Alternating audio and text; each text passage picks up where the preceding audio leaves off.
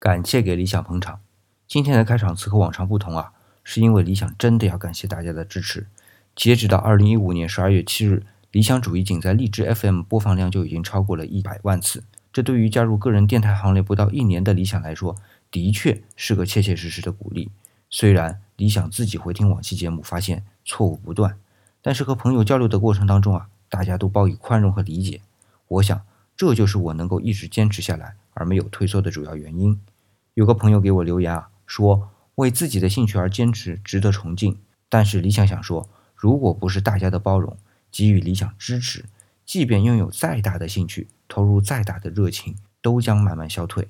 是的，一个人的成功固然需要坚持，但是这份坚持看似来自内在，但是对于大多数凡人来说，更多的是来自外在的肯定、赞扬，或者只是支持和理解，更甚至只是包容和指导。所以。